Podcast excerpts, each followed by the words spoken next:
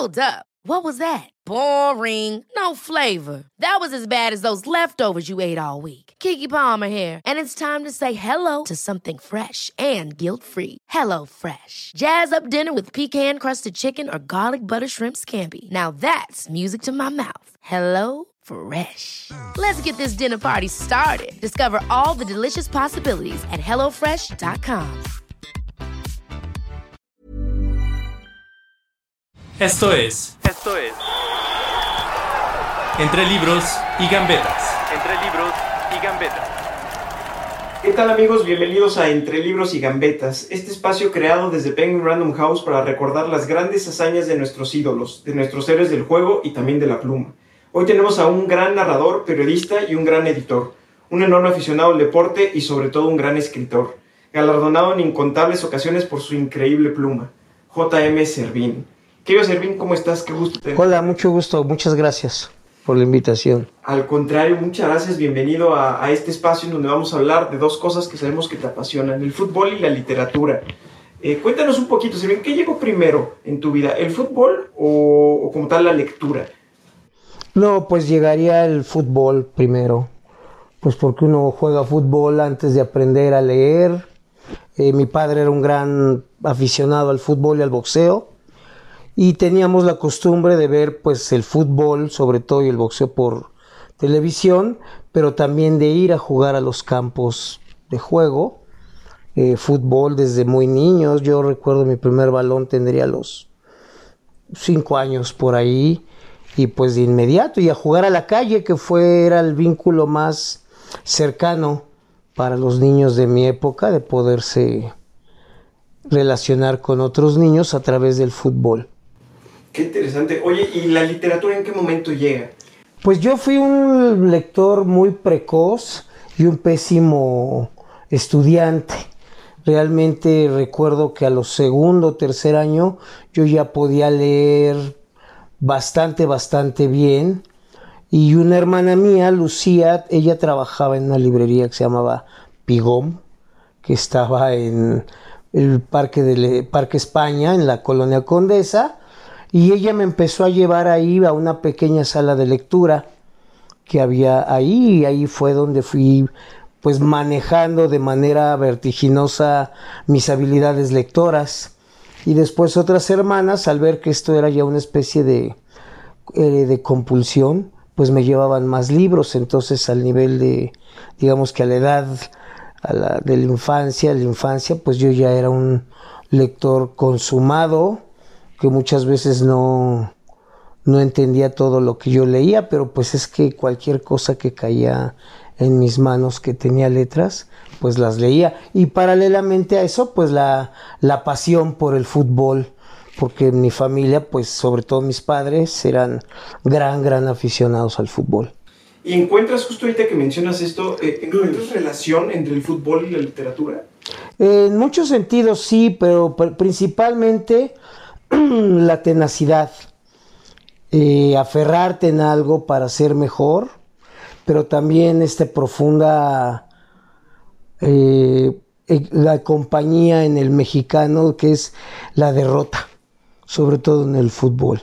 Y al nivel del, fue, del escritor, pues eres, pues cuando fracasas en tus intentos de escribir la gran obra, de escribir horas y horas y horas y no conseguir las frases, las palabras que están bien enlazadas, bien entretejidas, pues es como cuando juegas un partido de fútbol y pues pierdes, ¿no? Es un poco así.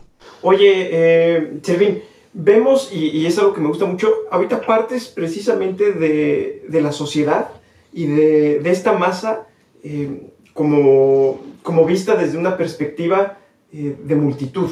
Pero tú abordas mucho un género que, que si bien eh, socialmente se le conoce como crónica, tú has acuñado el término de testimonio personal desde la subjetividad. ¿Cómo entonces convertimos algo personal para llevárselo a toda una sociedad? Pues yo creo que es a través de la mirada. Eh, yo creo que en el escritor, cualquier, cual, de cualquier eh, lugar, lo que lo, lo que lo define, lo que lo vuelve único es su mirada.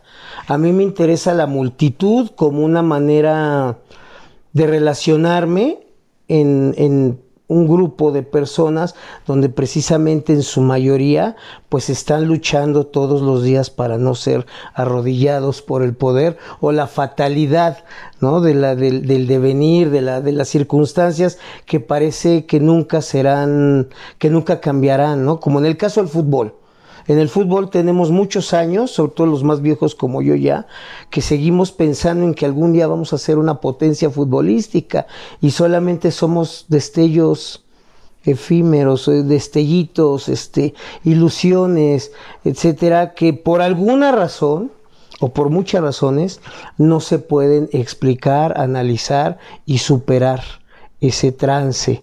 Y creo que, es, que las multitudes representan muy bien una condición mexicana, que es el de tener la intención de hacer las cosas bien, pero que en el último minuto pues todo se va al garete. Entonces creo que el fútbol es un, es un ejemplo perfecto de lo que somos como mexicanos. ¿Y por qué dirías, y utilizando esta misma analogía que me encanta, por qué dirías que, que llega un punto en el que todo se va pues porque esa es la realidad, porque somos un país muy luchón, muy optimista, este, que a todo le echamos muchas ganas, la gente se divierte y es la chacota, la pachanga siempre, pero final de toda esa gran alegría este, eufórica, de esta euforia, pues siempre hay un sentimiento muy arraigado de que no vamos a poder y algo quizás los sociólogos o los psicólogos o los psiquiatras, no sé, puedan explicarlo mucho mejor. Lo mío es la percepción de un ciudadano que toda la vida ha seguido el fútbol, que va al estadio de fútbol, que le va a las chivas, además que también, pues bueno, va por ahí. Entonces, que sabe de fútbol. Entonces, este pues eso es mi percepción, es decir, si tú lees o si los comentarios en los periódicos o si escuchas los comentarios de los especialistas en televisión, se gritan, se discuten apasionadamente, pero nadie podemos llegar a un punto en común de decir, esto es lo que nos hace falta. Por eso estas cosas no se concretan, por esto no, no, no cuaja, como diría mi madre, ¿no? Entonces creo que ese es el fútbol precisamente. Oye, y parte de los elementos con los que tú construyes eh, tus crónicas, tus novelas, es la cotidianidad.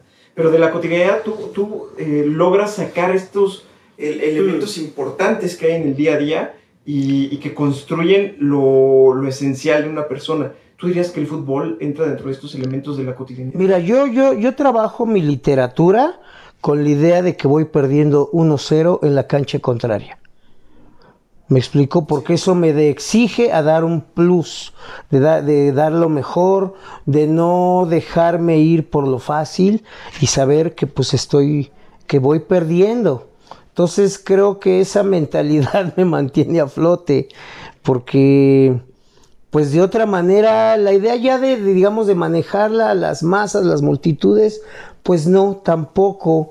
A mí me interesa lo que me ocurre desde, desde mi situación de, ciudad, de, persona, de mexicano, de escritor, y sobre todo con un gran, digamos, con un enorme bagaje de historias eh, con mi familia y con amigos muy cercanos, donde pues hemos estado marcados de un modo o de otro, pues de la derrota. Entonces eso para mí es muy importante porque creo que solamente así es como es una manera de no terminar, no terminar olvidando de dónde vienes y cómo puedes salir adelante siendo mejor, ti, mejor contigo mismo. Eh, dentro de estos, eh, estas ideas que has logrado consolidar en libros, ¿hay algo del deporte? adentro de... ¿De mis libros?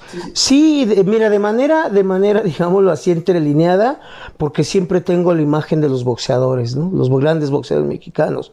Eh, y como, como literatura como tal, realmente en esta última novela, que es eh, Mi vida no tan secreta, hay un pasaje muy largo, pero donde es un juego callejero de fútbol americano.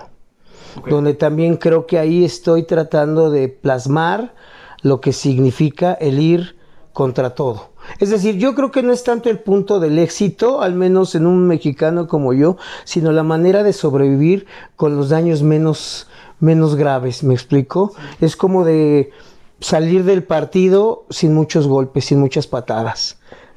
Y cuando menos, pues en el empate, ¿no?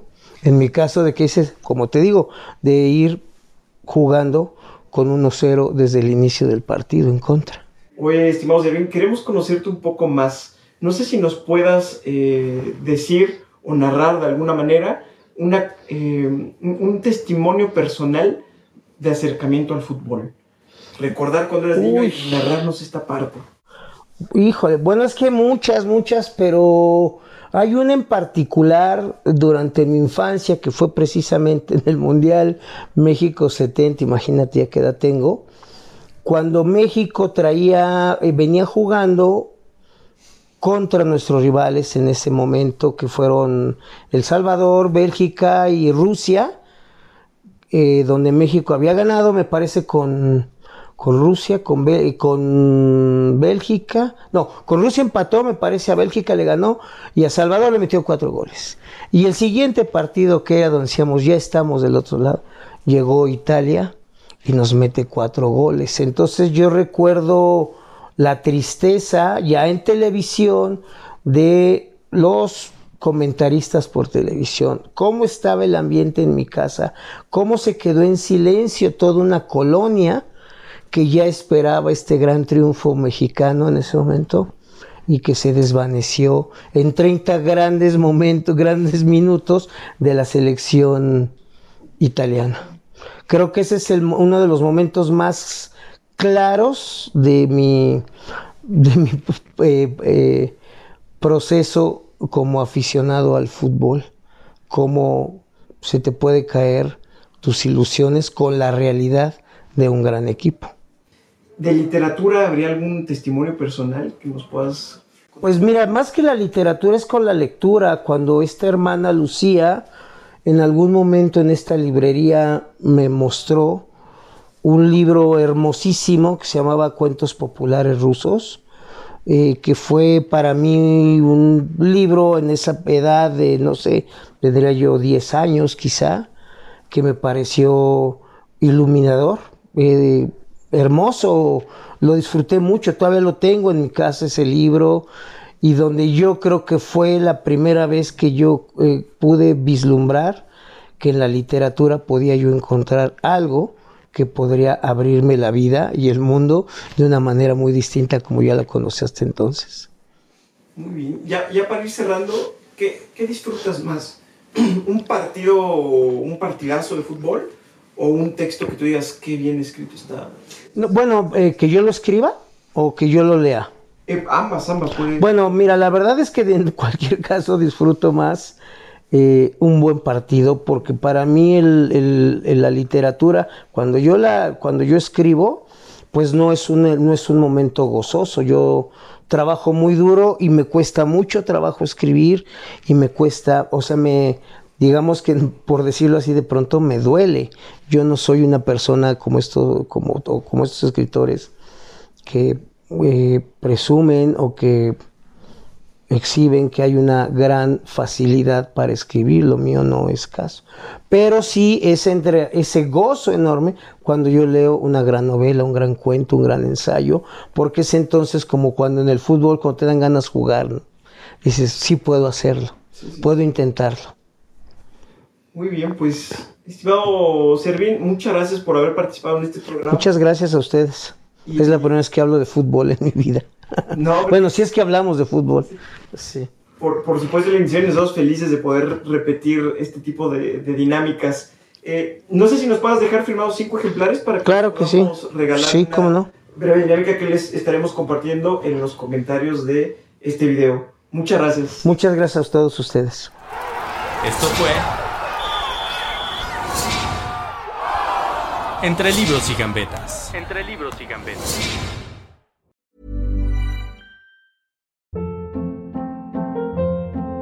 Hold up. What was that? Boring. No flavor. That was as bad as those leftovers you ate all week. Kiki Palmer here, and it's time to say hello to something fresh and guilt-free. Hello Fresh. Jazz up dinner with pecan-crusted chicken or garlic butter shrimp scampi. Now that's music to my mouth. Hello Fresh. Let's get this dinner party started. Discover all the delicious possibilities at HelloFresh.com.